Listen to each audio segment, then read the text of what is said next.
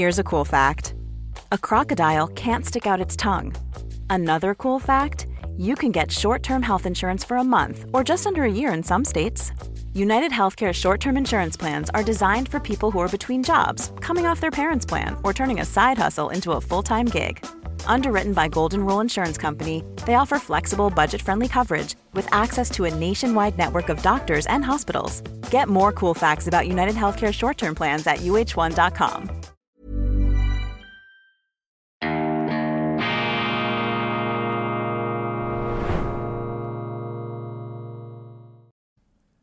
Grüezi miteinander, ganz herzlich willkommen und einen wunderschönen guten Morgen, meine sehr verehrten Damen und Herren, liebe Freunde. Ich begrüße Sie aus dem Institut für fortgeschrittene Gegenwartskunde und wohltemperierte Zuversicht zur schweizerischen Ausgabe von Weltwoche Daily, die andere Sicht, unabhängig, kritisch, gut gelaunt und hoffentlich immer auf der Höhe der Zeit mittendrin, aber stets über dem Geschehen. Schön, dass Sie dabei sind am Montag, dem 31. Juli 2013. Vielen herzlichen Dank für die zahllosen Rückmeldungen, euphorischen Rückmeldungen zum Teil zu meiner 1. August-Ansprache, die ich bereits am Freitag veröffentlicht habe, um Sie da einzustimmen mit den schweizerischen Mythen, den drei Zentralmythen. Sie können also diese Rede gerne auch noch ein zweites Mal hören oder wenn Sie sie noch nicht angehört haben, sie ist auch auf YouTube verfügbar oder auf unserem Online-Kanal. Ähm, Morgen Dienstag ist dann der große Tag und ich wünsche Ihnen einen wunderschönen 1. August. Passend zum Datum ist gleich eine interessante Diskussion ausgebrochen und zwar brauchen wir einen zweiten Nationalfeiertag. Neben dem 1. August auch noch den 12. September. Am 12. September 1848 ist unsere moderne schweizerische Bundesverfassung vor, 175 Jahren in Kraft getreten. Und dieses Jubiläum bildet auch den Anlass für zahlreiche Feierlichkeiten im Herbst im Bundeshaus. Ich habe mich dazu auch schon geäußert, der Versuch, die politische Absicht, dieses 1848 sozusagen gegen 1291 zu stellen, die Hinterwäldler Schweiz, die Wilhelm Tell Verblendeten sollen da auf den Komposthaufen der Vorgeschichte abgeschoben werden, sozusagen in den Giftschrank der Mythen weggeräumt und stattdessen soll er strahlen. Der 12. September 1848, die Vorstufe der Schweiz, so die neuen Deuter, die Vorstufe einer Schweiz, die der Europäischen Union dann beitreten werde, einer weltoffenen Schweiz, einer Schweiz, die für alles offen ist und ich würde dann hinzufügen, eben auch nicht ganz dicht, denn eben der für alles offen ist, ist nicht ganz dicht. Das ist jetzt die ähm, Stoßrichtung, allzu offensichtlich und hier natürlich äh, aufgelegt und kritisiert, selbstverständlich. Aber grundsätzlich bin ich nicht gegen einen zweiten nationalen Feiertag. Von mir aus könnte man die Schweiz 365 Tage im Jahr feiern. Denn die Schweiz ist ein derartiges politisches Wunderwerk der Revolution, dass man gar nicht genug dankbar sein kann und feiern darf.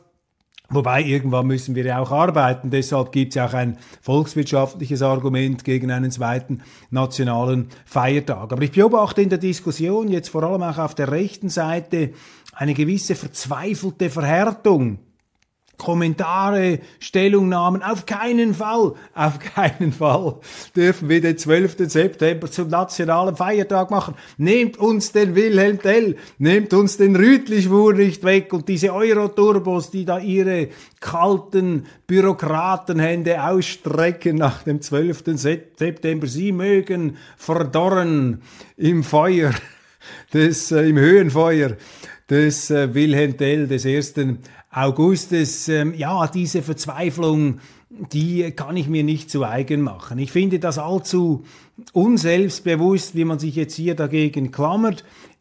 Und die Kritiker des 12. September Feiertags übernehmen damit ungewollt ja die falsche Mythologie der Befürworter dieses nationalen Feiertags. Denn Sie haben recht, die Kritiker. Das sind vor allem Euro-Turbos und Anschlussexperten und Schweizmüde, die diesen äh, zweiten Feiertag wollen. Die wollen tatsächlich den Wilhelm Tell und den Rütli-Schwur ähm, versorgen und versenken. Aber das zeigt die Geschichte und ich glaube, da darf man selbstbewusst sein. Äh, so schnell lässt sich also der Wilhelm Tell nicht abtischen. Die Kraft der Mythen, daran haben wir erinnert, ist eben stark genug. Und zweitens stimmt natürlich auch die Vereinnahmung von 1848 durch diese Euroturbos ähm, hinten und vorne nicht. Ja, zum einen war das natürlich auch äh, ein, eine Verfassung, die aus einem Bürgerkrieg hervorgegangen ist. Es gibt also auch eine schmerzhafte Komponente. Allerdings 1291 gab es das auch. Damals waren die Romans noch nicht dabei und die alte Eidgenossenschaft war ja auch eine Gemeinschaft oder eine Genossenschaft der relativen Unterdrückung von Untertanengebieten. Doch diese Untertanengebiete haben sich mit ihren früheren Zwingherren versöhnt und heute feiern auch die Romans den 1. August. Also dieses Demütigungsargument, das da gebracht wurde, ja, weil eben am 12. September sozusagen nur eine Hälfte der Schweiz, die radikale, die liberale Hälfte der Schweiz triumphierte und die katholischen Kantone seien unterdrückt worden. Das sticht auch nicht äh, mehr, weil die Katholiken sich ja mittlerweile in diesem Bundesstaat zurechtfinden und wohlfühlen. Und ich glaube, niemand, auch jetzt in den äh, nostalgischsten Kreisen in Luzern oder in Uri, würde sich an die Zeit vor der Bundesstaatsgründung zurücksehnen. Ich glaube, man hat diesen Bundesstaat akzeptiert. Also das Datum ist nicht mehr so polarisierend, so spalterisch oder gar potenziell demütigend, wie es vielleicht 1848 oder im 19. Jahrhundert noch äh, gewesen ist. So gesehen ist dieses 1848 auch eine unglaubliche Erfolgsstory, die Erfolgsgeschichte einer Stabilität einer Verfassung, bei der die einzelnen Bundesräte Fußnoten sind wie Altbundesrat Ueli Maurer in seiner letzten Ansprache im Bundeshaus einmal sehr treffend formuliert hat. Und diese moderne Bundesverfassung hat sich auch als Dokument der Versöhnung bewährt in der schweizerischen Geschichte. Und drittens, und für mich jetzt als äh, Unabhängigkeitsenthusiast äh, besonders erfreulich, diese Bundesverfassung, dieser moderne Bundesstaat wurde ja ausdrücklich im Willen gegründet, Widerstand zu leisten gegenüber den Großmächten in der unmittelbaren Nachbarschaft der Schweiz. Also warum nicht ein zweiter Nationalfeiertag, um dieses Wunder der Schweiz noch mehr zu feiern? Klar, auf der anderen Seite, ein Nationalfeiertag reicht und man kann ja auch am 1. August ähm, der 1848er Leistung gedenken, aber dieses jetzt allzu schmallippige sich da verbohren und verbetonieren gegen die Sänger von 1848, das ist mir zu verzweifelt, das ist mir zu kleinkariert. Die Sonntagsmedien mit interessanten Meldungen. Ein Kompliment an die Kollegen. Ihr habt euch da vom Sommerloch nicht unterkriegen lassen. Und wir sehen auch die ersten kritischen Auseinandersetzungen mit dieser Brandberichterstattung, mit diesen Brandreden gegen den angeblichen Hitzesommer. Kommt dann noch gleich darauf zu sprechen. Ukraine-Helfern brechen die Spenden weg, meldet die Sonntagszeitung. Offensichtlich stellt sich in der schweizerischen Bevölkerung ein Überdruss ein, man ist nicht mehr so euphorisch und sieht jetzt auch die Missstände bei dieser ukrainischen Einwanderung, von der wir wissen, dass viele der Ukrainer, die im Grunde nur temporär, also auf Zeit in die Schweiz kommen dürften, dass viele von denen bleiben wollen. Und das möchten die Schweizer nicht. Das ist nicht im Sinne letztlich auch unseres Asylrechts, das allerdings äh, allzu ähm, frivol da in der Wirklichkeit eben nicht ähm, ernst genommen wird von unseren politischen Behörden, eben nicht mit der nötigen Rechtstreue umgesetzt wird. Dann beschäftigt die Sonntagszeitung ebenfalls die UBS nach diesem äh, Bankendeal, ähm, nach dieser ähm, Einverleibung staatlich gewollt der Credit Suisse in die UBS. Die UBS äh, sieht sich nun kritisch Kritik ausgesetzt, politische Kritik, man verzögere die Untersuchung, man wolle da die fehlbaren Manager und die unheilvollen, mutmaßlich angeblich unheilvollen Praktiken in der Credit Suisse da nicht aufdecken. Und äh, da ist jetzt äh, die Zeitung, äh, allem voran ihr Chefredakteur Arthur Ruttisauser, mit voller Artillerie auf dieses UBS-Management eingeschossen. Ich sehe das Ganze etwas anders. Zum einen ist es logisch. Die CS ist nun Teil der UBS und die UBS möchte weiterarbeiten, also hat sie kein Interesse daran, jetzt endlose Prozesse zu führen und sozusagen Prozesse gegen sich selber oder gegen Teile von sich selbst zu führen. Man möchte jetzt weitergehen. Man ist bei der UBS nicht zu Unrecht der Auffassung, man habe sich da wohl oder übel zur Verfügung gestellt. Der Verwaltungsratspräsident hat einen ähm, Jahrhundertdeal, vielleicht einen Jahrtausenddeal für seine Aktionäre heraus geholt. Und man möchte jetzt das nächste Kapitel schreiben, man möchte arbeiten, man möchte nicht primär Juristen beschäftigen. Zweitens, der Bund, der hier als Regisseur aufgetreten ist, hat natürlich auch kein Interesse, weil der Bund da relativ stark eingegriffen hat und der möchte jetzt ja auch nicht, dass man da jeden Stein umdreht und dann äh, politisch noch äh, missbrauchen kann, ebenfalls oder gebrauchen kann ähm, und schließlich auch die äh, Regulatoren, die Finanzmarktaufsicht, die allzu lange beide Augen äh, zugetan hat und dann am Schluss mit so einer absolut fragwürdigen Hauruckübung, wir müssen jetzt in dieses Thema nicht mehr einsteigen, also mit der Brechstange diesen Deal zusammengeschustert äh, hat. Nun, also von den Beteiligten hat niemand ein Interesse. Gleichzeitig, und das ist eben das tiefere Problem jetzt dieser staatlich ähm, bewerkstelligten äh, Mega-Fusion, kann man es ja nicht nennen, ist eine Zwangsfusion, eine Zwangsheirat, die hier stattgefunden hat, eine Zwangsübernahme durch die UBS ihres äh, lange Jahre und Jahrhunderte großen Rivalen. Das Grundproblem ist natürlich, dass jetzt ein derartiger Koloss entstanden ist äh, in der Schweiz mit politischer Mitwirkung, dass natürlich die Öffentlichkeit und vor allem die linken Kreise ein massives Interesse haben, hier mit den Scheinwerfern, mit den Halogenstrahlen in jede und auch noch die hinterste Ritze hineinzuleuchten. Und je mehr sich die UBS dagegen sperrt oder der Bund, desto härter werden die Linken daraus natürlich ein Wahlkampfthema machen. Die Kapitalismusgegner, die Bankengegner, sie freuen sich jetzt, jetzt haben sie dieses riesige Moloch, diesen Schreckgespenst, auf das sie da einprügeln können, diesen Popans. Und das ist eben die Folge dieses staatlichen ähm, Einwirkens und auch der Tatsache, dass wir in der Schweiz im Grunde Banken als Staatsbetriebe haben. Und so gesehen muss die UBS einen Weg finden, diesen von links angestachelten Volkszorn, auch berechtigten Volkszorn, hier wieder abzudämpfen. Und jetzt ist man halt im Fluch dieser, dieser staatlichen Murksübung drin. Und mein Eindruck ist, dass das Management der UBS zum Teil allzu arrogant und etwas allzu empfindlich auf den Ruf nach Durchleuchtung reagiert. Ich finde das auch sinnlos, dass man jetzt hier noch einmal eine riesige Selbstzerfleischung startet, aber man kann das nicht einfach mit Überheblichkeit weg wischen. Dann interessant ein Interview mit Mustafa Atici, dem äh, SP-Kandidaten, dem äh, Bundesratskandidaten für die Nachfolge von Alain Berset. Früher verkaufte er Kebab, jetzt kandidiert er für das höchste Amt. SP-Nationalrat Mustafa Atici über den Rütli-Schwur, erfolgreiche Integration und den schönsten Platz für den 1. August. Ein Kurde alevitischer Religion, wenn ich richtig informiert bin türkischer Herkunft, wenn man die Staatsbürgerschaft annimmt. Wir haben ihn ja porträtiert bereits in der letzten Weltwoche. Marcel Odermatt jetzt hier ein großes Interview in der Sonntagszeitung. Und wenn die Sozialdemokraten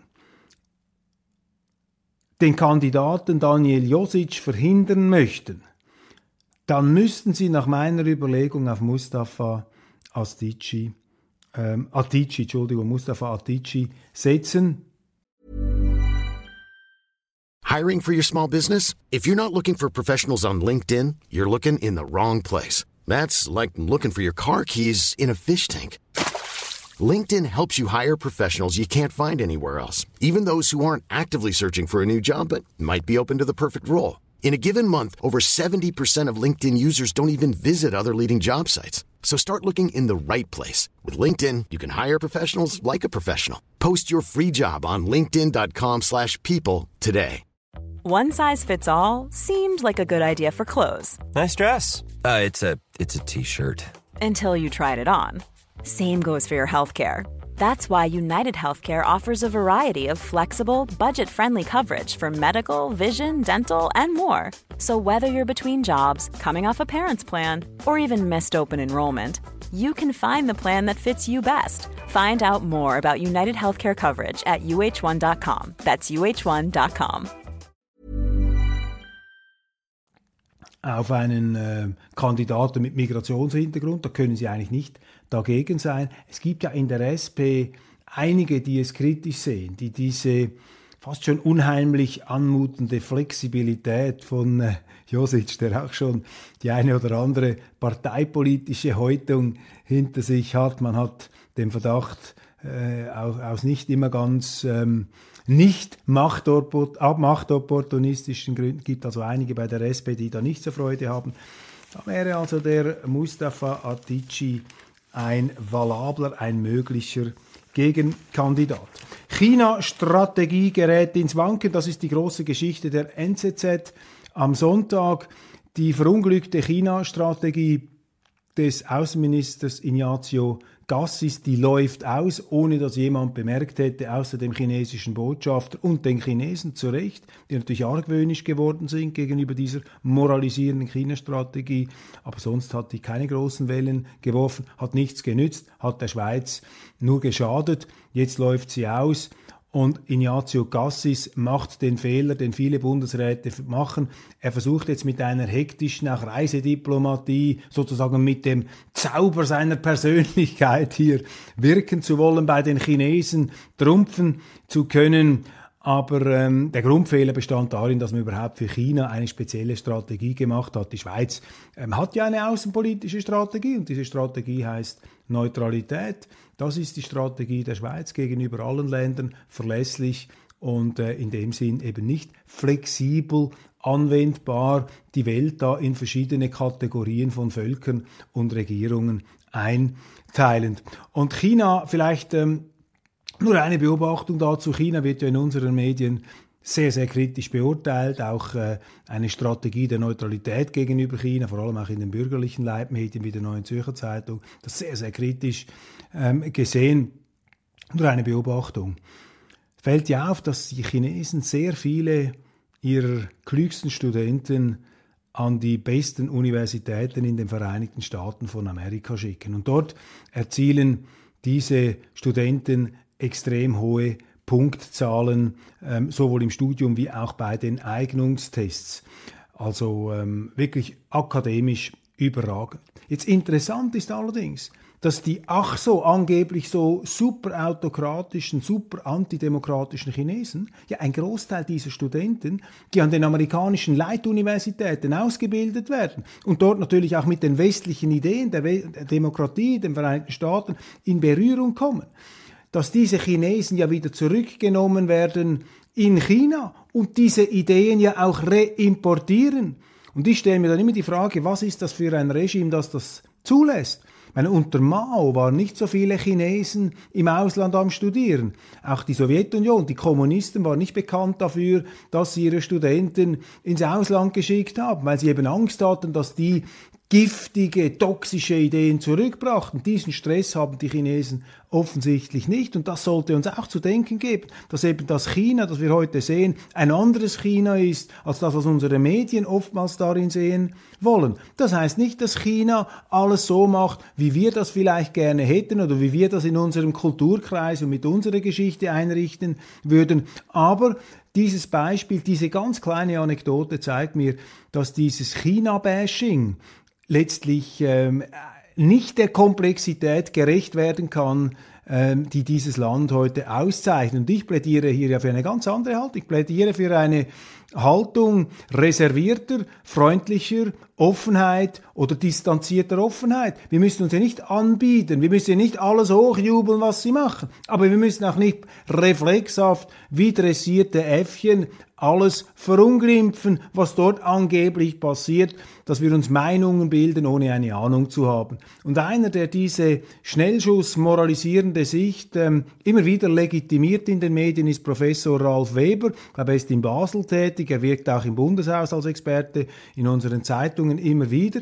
Und das ist für mich ein, ja, ein richtig gehender Brunnenvergifter der chinesisch-schweizerischen Beziehungen, weil er immer negativ über China ähm, redet. Ich will Professor Ralf Weber nicht Unrecht tun. Ähm, vielleicht hat er sich auch schon wohlwollend geäußert. Ich habe es einfach noch nie zur Kenntnis nehmen können und ich habe ihn auch schon an Vorträgen ähm, gehört. Ich habe seine Argumentation äh, aufmerksam verfolgt. Und ähm, es zeigt einfach die Schlagseite und die, die Absicht, die unsere Medien verfolgen in ihrer Berichterstattung, wenn sie immer wieder, jetzt auch die NZZ am Sonntag, Sonntag diesen Kronzeugen da ähm, zu Rate ziehen. Kulturkampf um Kuhwiese. SVP will Rütli zurück, lese ich im Sonntagsblick. Fraktionschef Thomas Eschi will mittels Vorstoß der Schweizerischen Gemeinnützigen Gesellschaft die Kontrolle der Wiese entziehen. Das ist interessant was hier passiert. Die Schweizerische Gemeinnützige Gesellschaft ist verantwortlich für die Rütli-Wiese. Und da hat ein ganz smarter Surfer der politischen Gegenwart, Nicola Forster, er hat da das Potenzial gesehen. Er hat gemerkt, dass diese schweizerische gemeinnützige Gesellschaft irgendwie eine unterbewertete Aktie ist, dass es da größere Probleme gibt, dass aber diese schweizerische gemeinnützige Gesellschaft nicht nur sehr viel Geld in den Kassen hat, sondern dass sie eben auch dieses Kronjuwel der schweizerischen Nationalmythologie und übrigens auch eine wunderschöne äh, Wiese ähm, kontrolliert sozusagen zu ihren Assets zählen darf. Und so ist er Präsident geworden. Und ähm, Thomas Eschi von der SVP, er kritisiert, wie ich meine zu Recht, dass Nicola Forster eben nicht einfach nur der lächelnde Fliegenträger ist, der mit seinem etwas sympathisch verwuscheltem Lockenkopf sich da sehr gut zu inszenieren weiß, sondern letztlich ist das ein ziemlich harter Ideologe, der auch... Ähm, sich anmaßt, definieren zu können, wer da zu den salonfähigen Rednern gehören soll, äh, die er da auf der Rütliwiese zu Ehren äh, kommen lassen will. Und klar, die Absicht von Nicola Forster besteht natürlich darin, die Rütliwiese sozusagen zum Ground Zero der Euroturbos zu machen, dass wir dann auf dem Rütli vor allem hören, Wilhelm Tell war im Grunde schon ein heimlicher EU-Kommissar und er war nur gegen Gessler, weil für ihn Gessler die internationale Idee noch zu wenig konsequent in der Innerschweiz umgesetzt hat. Solche Reden würden vermutlich das Herz von Nicola Forster höher schlagen lassen. Das hat äh, Thomas Eschi durchschaut und ähm, er kritisiert nun diese politische Vereinnahmung. Nun als SVP-Fraktionschef ist er auch nicht ganz über den Verdacht erhaben, nicht selber eine politische Vereinnahmung betreiben zu wollen. Und deshalb wird ihm da jetzt äh, sicherlich einiger Gegenwind entgegenbranden. Aber in der Grundsache, im Grundsatz hat er recht, diese gemeinnützige Gesellschaft sollte politisch neutraler ähm, geführt werden, um äh, dieses Rütli ja, etwas ähm, weniger tagesaktuell und tagespolitisch umkämpft zu gestalten. Schließlich ist das Ganze auch ein Symptom dafür, wie eben äh, die Bedeutung des Nationalfeiertags zugelegt hat. So gesehen etwas Gutes, dass hier auch gestritten wird und etwas umstritten ist. Und ich kenne Nicola Forster, vielleicht äh, ist es sogar möglich, ihn hier, indem man das anspricht, ganz offen, auch dazu zu bringen, diese Debatte, es dürfen ja verschiedene 1. August-Reden dort stattfinden, die die Vielfalt auch der schweizerischen Schweizbilder abbilden. Und das wäre meine Lösung, dass man hier einfach unterschiedliche Ansätze aufeinanderprallen lässt. Einmal eine Micheline Galmire, dann ein Uli Maurer oder ein Christoph Blocher. Dann haben Sie auf der Rütliwiese verschiedene äh, Perspektiven. Oder aber man sagt, wir möchten dieses Nationalheiligtum unserer Mythologie überhaupt nicht erst zur Kampfzone der Innenpolitik machen, also lassen wir dort überhaupt keine 1. August-Reden stattfinden. Man lässt das schön als Ground Zero, als Andachtsort, der aber nicht politisch besetzt werden kann, hier weiter existieren. Das wäre vielleicht noch eine andere Variante. Dann sind mir Inserate aufgefallen, auch im Sonntagsblick. Hier in zeitgeistigen Pinkfarben, fast wie aus dem Barbie-Film. Sie sehen das ähm, hier mit vielen Bildern und Köpfen und Slogans. Man erkennt überhaupt nichts davon. Man sieht auch nicht, wer da abgebildet ist. Da müssten Sie eine Lupe nehmen. Mit Mühe und Not können Sie noch die Hauptbotschaft hier ähm, entziffern. Wir stehen gemeinsam für eine stabile und sichere Schweiz ein. Wählen Sie am 22. Oktober 2023 wirtschafts- und landwirtschaftsfreundlich. SGV, Schweizerischer Gewerbeverband, Economy Suisse, die Arbeitgeber, Schweizerischer Bauernverband, Perspektive Schweiz. Und meine Damen und Herren, Also das, dieses Inserat, der, wer das verabschiedet hat, den müsste man fristlos entlassen bei der entsprechenden Organisation. Dieser Kopfsalat, wo sich jeder auch noch aufs Bild drängen wollte und ins Inserat, das ist unleserlich, es setzt keine Schwerpunkte und im Farbcode ist es eine einzige Anbiederung an den Zeitgeist. Also kein gutes, äh, keine gute Affische, kein gut, keine gute Visitenkarte da dieser bürgerlichen Wirtschaftsverbände, die sich da in Barbie rosarot dem ähm, breiten Geschmack anbieten wollen und wo eben verschiedene Nationalräte sich da aufs Bild drängen. Man merkt schon die Absicht, man möchte es eben allen recht machen, allen Anspruchsgruppen. Du, der muss dann auch noch drauf und der auch noch. Und das ist kein wirksames Inserat, das ist Ausdruck einfach der äh, internen Befindlichkeit dieser betreffenden Auftraggeber. Dann eine Seite weiter, im gleichen Sonntagsblick, 1. August, Tag des Widerstands gegen den linksgrünen Verbotswahnsinn. Eine Inserat, ein Inserat der SVP mit zwei Raketen, ganz kryptisch. Sie sehen da 1. August Raketen. Auf einer steht Ausländerkriminalität. Ich weiß jetzt nicht, was eine 1. August Rakete mit der Ausländerkriminalität ähm, verbindet, wollen jetzt die SVPler äh, das Feuerwerk äh, des 1. Augustes, äh, wenn es nicht verboten wird, ähm, als Nahkampfwaffe gegen die Ausländerkriminalität einsetzen oder möchten sie mit dem aufzeigen, dass die Ausländerkriminalität durch die Decke geht, sozusagen wie eine abgeschossene Rakete? Gut, dann würde man sagen, dann würde die Ausländerkriminalität wie eine 1. August-Rakete nach einem großen Knall dann auch relativ schnell verglühen. Also auch hier die Unbedarftheit der Metaphernwahl ist fast schon äh, satirefähig. Also auch die SVP hier, der man ja doch attestiert hat, sie könne einprägsame Anzeigen gestalten da neben den Schuhen für einmal.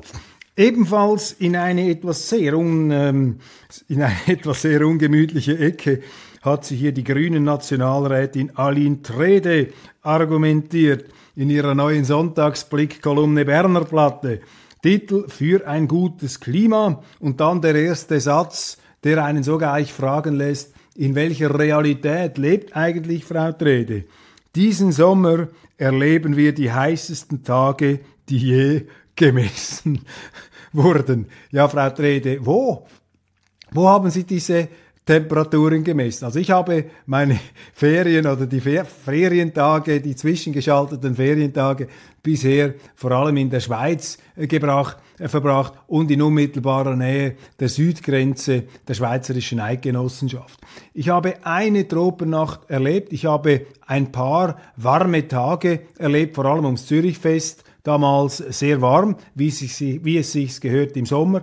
Aber jetzt so einen verregneten Sommer habe ich zuletzt wohl Ende der 70er Jahre ähm, zur Kenntnis nehmen müssen, als damals die Schlagzeilen lauteten, eine neue Eiszeit drohe und der unvergessliche Rudi Carell hat gesungen, wann wird's mal endlich wieder richtig Sommer? Also Rudi Carell scheint mir hier triftigere Aussagen zur Sommersituation ähm, gemacht zu haben oder gesungen zu haben als Aline Trede, beziehungsweise mit solchen Wortmeldungen ähm, lassen natürlich grüne Nationalrätinnen schon die Frage aufkommen, eben in welcher Parallelwelt existieren sie? Sind sie dermaßen verzweifelt auf diesen Klimawandel abonniert, den sie ja gar nicht aus dem Wetter ablesen können? Man kann ja nicht aus einem Wetterereignis direkt aufs Klima schließen. Das Klima, das sind aggregierte Zahlen, weltweit gemessen. Ich weiß nicht, wie man das misst und wie man das tatsächlich nur schon statistisch in den Griff bekommen will, aber das ist eine andere Frage. Aber von diesem heißen Sommer, von diesen Wetterereignissen dann sozusagen aufs Klima zu schließen, also so viel habe sogar ich begriffen, dass das eben nicht seriös ist, aber sie machen es ja.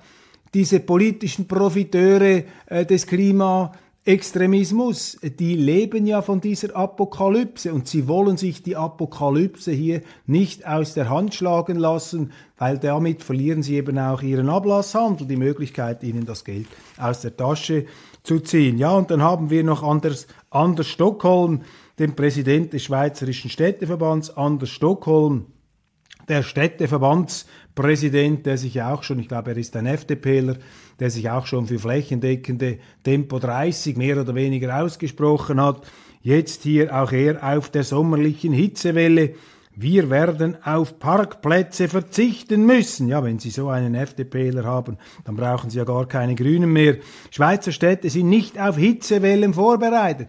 Wo ist diese Hitzewelle, meine Damen und Herren? Wenn wir sie nicht haben, dann müssen wir sie uns einreden und der Städteverbandspräsident bereitet sich auf Hitzewellen vor, die gar nicht stattgefunden haben.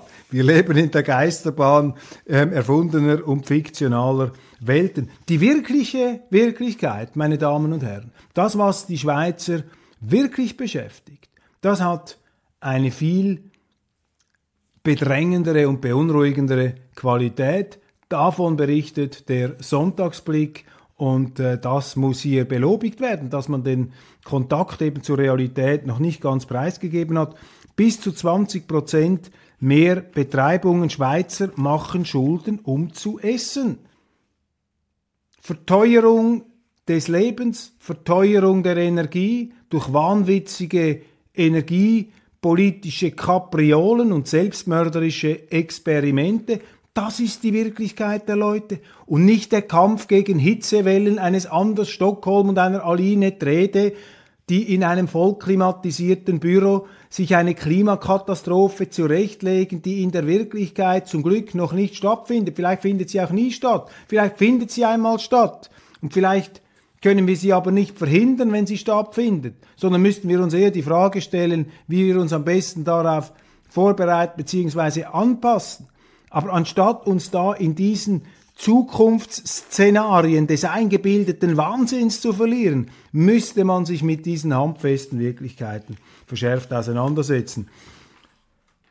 An den meisten Bränden ist gar nicht die Hitze schuld. Die Sonntagszeitung hier auch noch mit einer äh, nüchternen Standortbestimmung. Da ist mir einfach etwas aufgefallen. Vielleicht Ihnen auch.